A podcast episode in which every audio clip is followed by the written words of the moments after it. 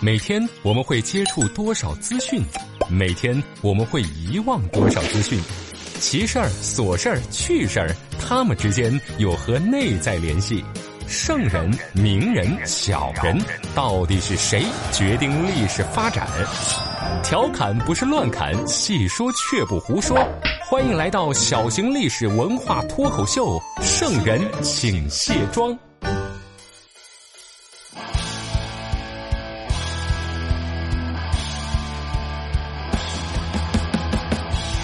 各位好，您现在收听到的是《圣人请卸妆》，我是刘佳。咱们这个飞鸽传书的板块啊，先停一停啊，那问题实在是太多了，每天只回答一个，那啊，翻牌的效率太低，寡人是孤枕难眠呀。以后呢，咱们每周专门用一整期的节目，哎，精选大家的问题呢进行回答啊，一周一期，选四到五个问题。这好像跟原来比，它效率也没提高啊。我在生活当中呢，还是一个比较注重效率的人。这每天的时间呢，基本上也都安排的差不多。但是我发现呀，千万不要和女人聊什么效率，因为我特别不理解女孩逛街买东西的低效率啊，太磨叽了。你逛街买东西你就买嘛，哎呀，你整个商场是左转三圈右转三圈嗯，后来我才知道。女孩啊，逛街买东西，它是两件事儿。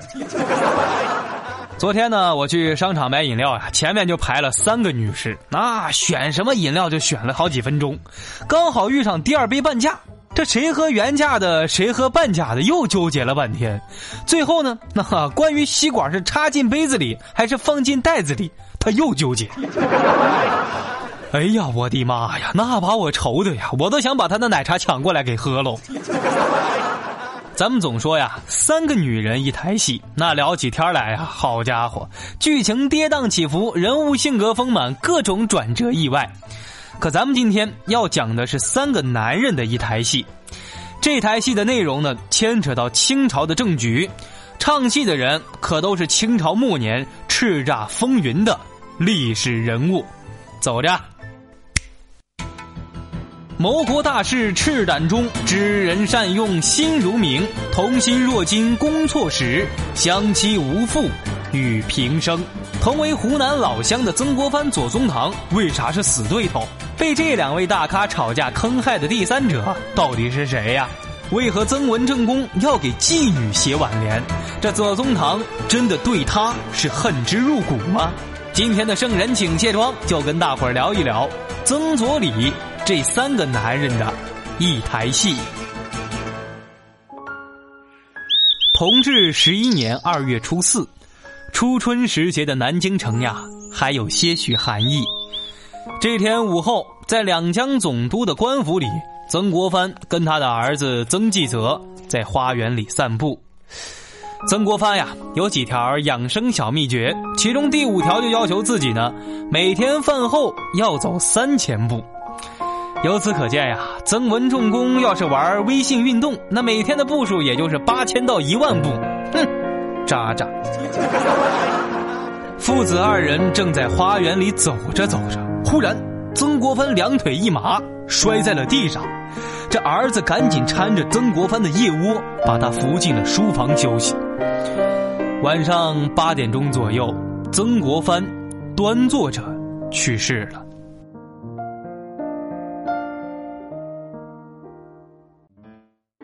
这人生在世之时呀，成就、名望、颜值、财富这些因素呢，让人和人之间产生了差距。可是不管牛人也好，俗人也罢，去世之后呢，都是一样的。曾国藩去世了，家人就要搭灵堂、收挽联呗。曾文正公这辈子喜欢诗文，这挽联这件大事呢，那绝对不能含糊了。这个挽联呢，就是人在去世之后，周围的朋友呢、熟人呀。写的一幅评价你的对联，在曾国藩全集中一共收录了七十七副挽联，其中排在最后一副挽联呢是曾国藩写给一位妓女的：“大抵浮生若梦，孤从此处销魂。”莫非这位梦姑和曾国藩之间？嗯嗯嗯嗯嗯。在曾家呢收到了那么多的挽联当中，最让人揪心的呢，应该是左宗棠写的那一幅。曾国藩跟左宗棠这两个人闹不和呀，这件事早都是朝野上下、民间百姓心知肚明的事儿。那经常还有人拿这件事呢说出来开玩笑。在这个节骨眼上，那位刚正不阿、直性子的左宗棠会给他的对头送上一幅什么样的挽联呢？如果写的是那种讽刺调侃的话，那这样的挽联念出来啊，那都是相当尴尬。终于，该来的还是来了。曾家的仆人在门外是一声大喊：“一等客进侯，左宗棠挽联到。”这幅挽联一共二十八个字：“中国之谋，知人之明，自愧不如元辅。同心若金。”功错若石，相期无负平生。左宗棠的这段话呀，非常坦诚了说明了他和曾国藩的关系，和而不同。在知人善用这方面呀，还大胆承认了我自己左宗棠呀，我不如人家曾国藩。而且在这幅挽联落款处呢，左宗棠自称晚生。把自己摆到了一个比曾国藩地位更低的学生的状态，这实在是给足了曾家面子。说到这儿，那有些小伙伴可能就纳闷了：哎，这听起来这两个人的关系还行啊？左宗棠也算知趣，那就算两个人吵过架，也都是小打小闹吧，没有大家说的那么激烈吧？真实的情况呢，还真不是这样。这两位在前些年怒目而争的时候，左宗棠写起奏章来，那可是句句话的打脸。曾国藩这样一位讲究养生的人，生起气来呀，也对左宗棠是恨得牙痒痒。可这两位湖南老乡，他们之间到底发生了啥事儿呢？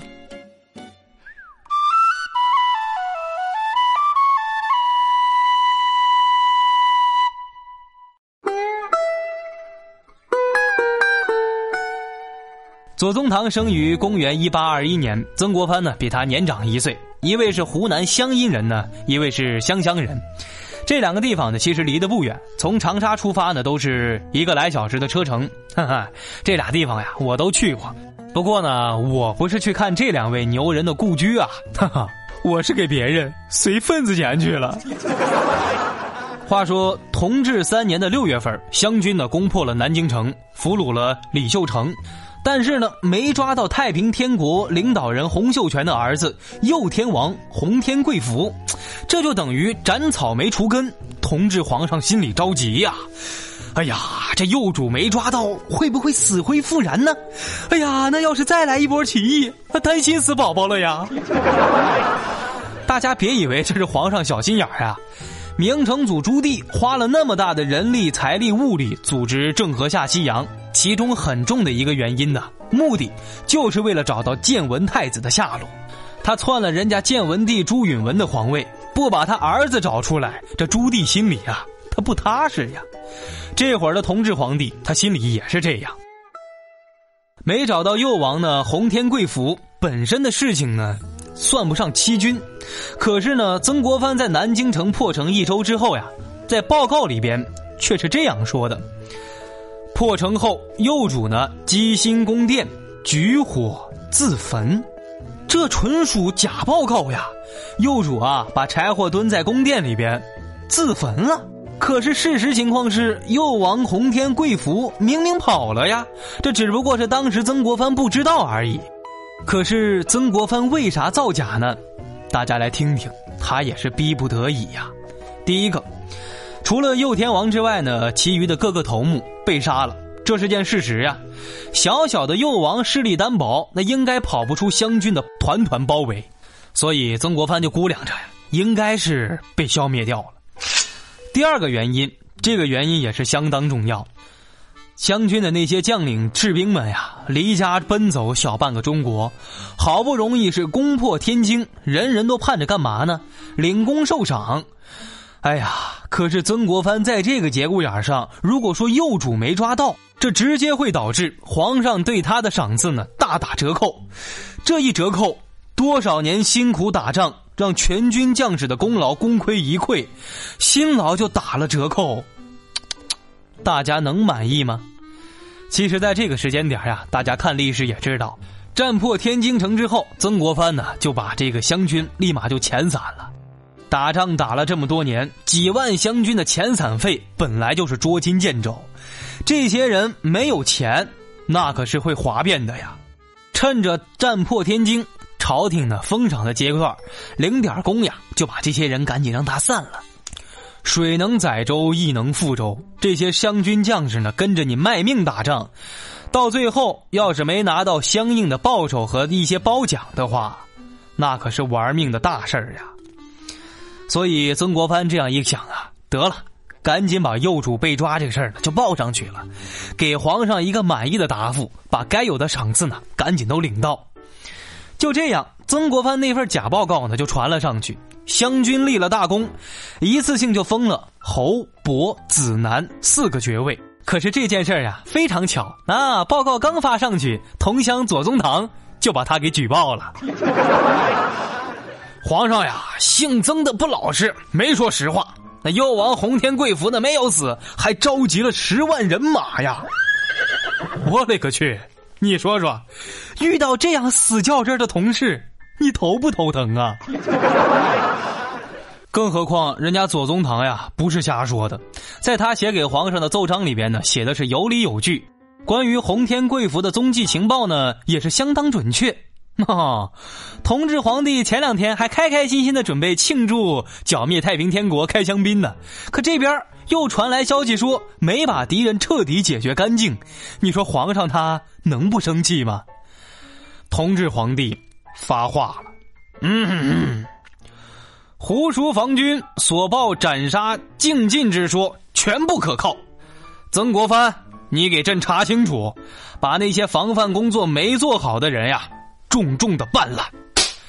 哎呀，曾国藩这边呢还准备犒赏三军呢，这下又得选择人参办一下。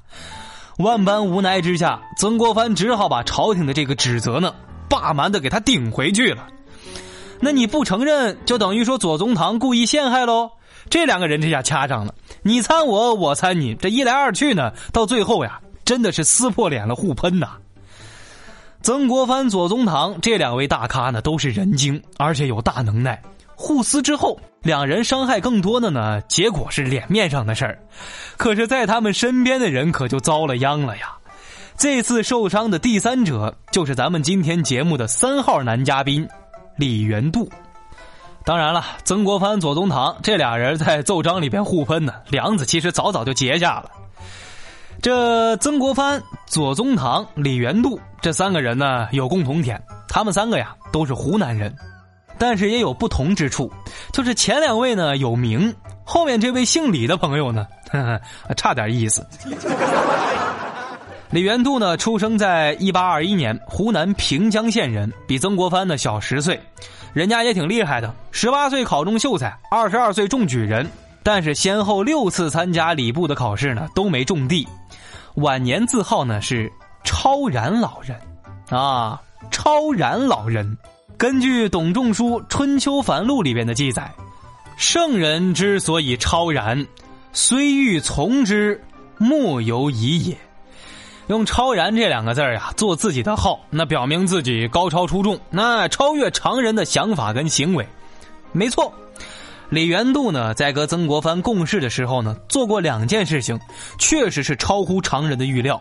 第一件事那堪称是有情有义；第二件事那简直是蠢爆了。咸丰三年，就是公元的幺五八三年，已经三十三岁的李元度呢，加入了曾国藩的湘军，充当幕僚。从这儿呢，开始受到曾国藩的赏识。翻过年到了初夏，曾国藩的兵败靖港，有好几次呀，曾国藩都愤恨到想自杀，可是没成功。当时在身边安慰他、照顾他的人呀，就是李元度。咸丰五年呢，就是公元幺八五五年一月到二月呢，在太平军西征当中呢。太平军在江西九江附近的湖口呢，跟湘军进行了一大场厮杀。这结果嘞，太平天国的石达开指挥太平军呢，重创湘军水师，一举扭转了西征的不利局面。就这一仗，湘军呀大败。曾国藩呢是极其愤怒，恨不得赶紧策马赴敌而死。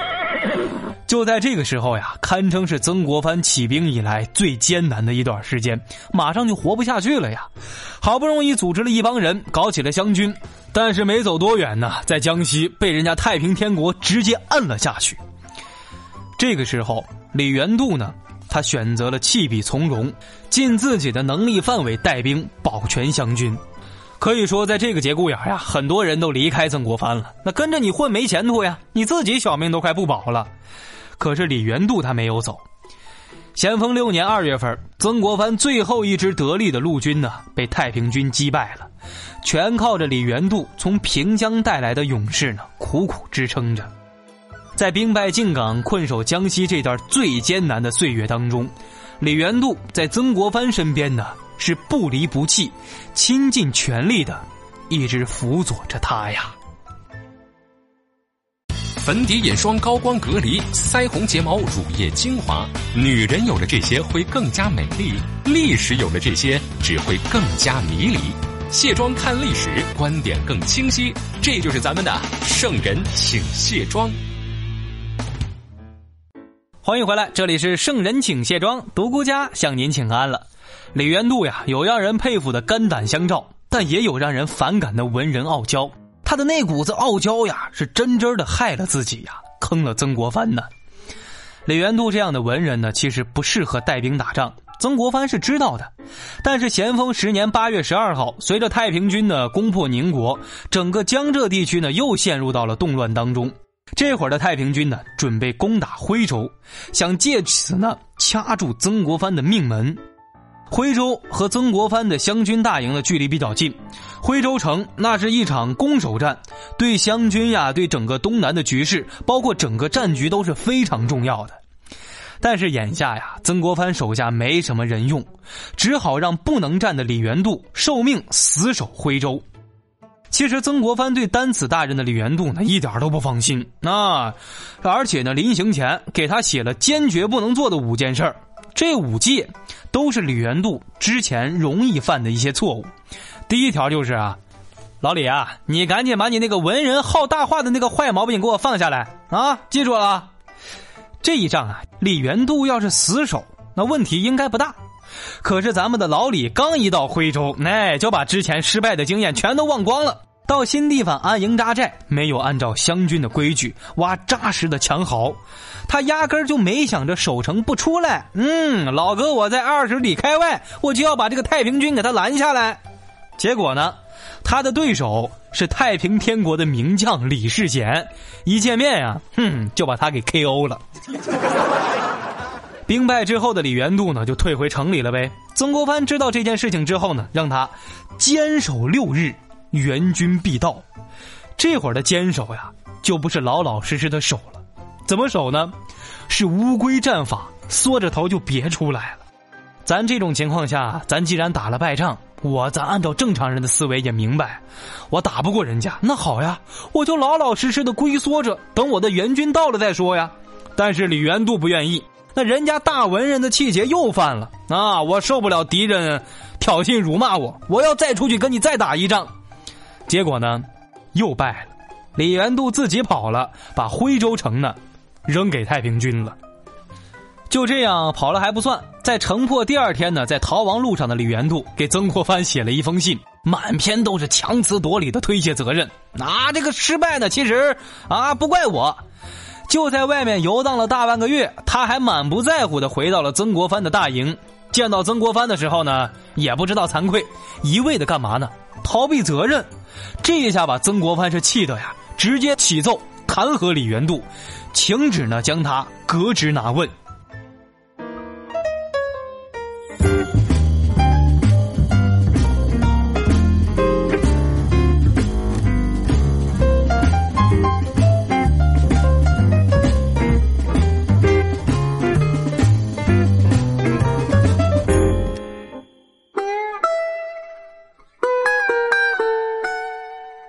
在曾国藩的三次弹劾之下，李元度的政治生命呢算是走完了。表面上看呢，虽然被革职了，但是好像呢还可以继续从政。但是前途呀，已经让曾国藩给他掐断了。纵观曾国藩这辈子呀，不管是对湘军同事呢，还是湖南老乡亲戚朋友呀，主动下这么重的手，只有这一次，而且对象呢，还是那位曾经在他最困难的时候不离不弃的保护过他的好兄弟李元度。三次起奏之后呢，曾国藩还是有点愧疚了，想为这位昔日的好友呢做点什么事儿，弥补一下吧。随着湘军最后攻破了南京城，打败了太平天国，曾国藩呢就想借着这次机会，在一封密折里边呢，提到了李元度，他希望朝廷呀给个面子，把李元度头上的那个没有彻查清楚的罪名呢，给他彻底消除掉了。中书这边呢也很给面子，回复的御批里边说道：“李元度议员本日呢又催令左宗棠迅即查复。”同治三年，曾国藩的密奏呢，就是想为李元度抹去头顶的这片阴影，因为他之前犯的事儿呢，朝廷一直没有最终发落，就有点像咱们现在取保候审的一个状态，让人心里不踏实嘛。这会儿中书呢，让左宗棠去复查，其实呀，是想让他抱着与人和善的官场态度的，你走个过场就行了，别太较真儿。这三个人都是湖南老乡。根据之前的交往呢，中书觉得，那曾国藩、左宗棠、李元度那三个人加上同乡的关系应该不错呀，所以选择左宗棠办理此案啊，完全就是中书给了曾国藩面子。但是呢，等到左宗棠的办案意见一出来，那所有人的眼睛啊，那都掉到肚脐眼了呀。左宗棠根据曾国藩之前参李元度的四条罪状，一一是仔细核对办案。不光坐实了几项罪名，还借机驳斥曾国藩是破口大骂，还给李元度呀增加了一条罪状。李元度呢，这个案子呀，曾国藩自己是前后矛盾，他的尴尬呢，朝廷明白，朝中的大臣也明白，本来就是睁一只眼闭一只眼啊就过去的事儿了。可左宗棠非要把这件事情说得清清楚楚、明明白白的，公事公办。李元度这件案件呢，来处理道理呢，那都在人家左宗棠这边。你确实根据国家的法规，你错了嘛？可朝廷和曾国藩的原意啊，是按照人情的方式把这件事抹掉就可以了。只可惜左宗棠不讲人情，只说国法。中书这边呢，骑虎难下。曾国藩这边呀，想帮助朋友一把，却反倒把他害了，那是异常尴尬呀。最后呀，在李鸿章这四位文武大员的联名求情之下呀，中书终于找了一个借口，因为李元度呢有一位七十岁的老母亲无人照看，就免去了李元度充军的一个判决，罚点款就可以了。随着李元度案件的尘埃落定，曾国藩和左宗棠那脸早都已经撕破了，他俩的关系呀也只是暂告一段落。我们在学清末历史的时候呢，我记得老师告诉我呀，他俩不和呢是因为政见不一，所以不和。可这只是其中的一个原因。曾国藩、左宗棠他都不是圣人，是常人就一定会被性格左右。那性格呢，更像是一个明者智者，他是知人之明，运筹帷幄。可是面对一位不讲情面、只论国法的强硬派硬汉左宗棠，和这样的人结下梁子。你说他能不吵吗？迟早的事儿呀。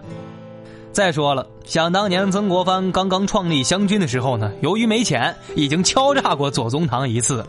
而且那一次呀，给人家左宗棠一点面子也没给。这老左呢，也是个记仇的人呀。他俩人的不和呀，早年间在湖南共事的时候，其实就已经结下了。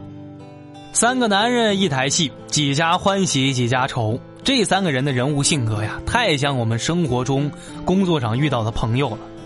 就说左宗棠这样一位刚正不阿、直肠子的人，你说他就真的一定是令人讨厌吗？但是往往的这样的人值得交心、交朋友。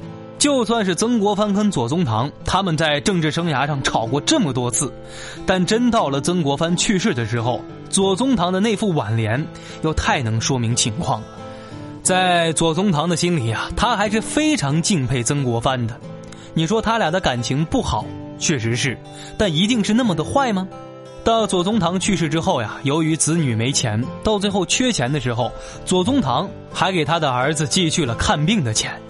如果在生活中呢，能遇到一位这样的朋友，那实属是三生有幸啊。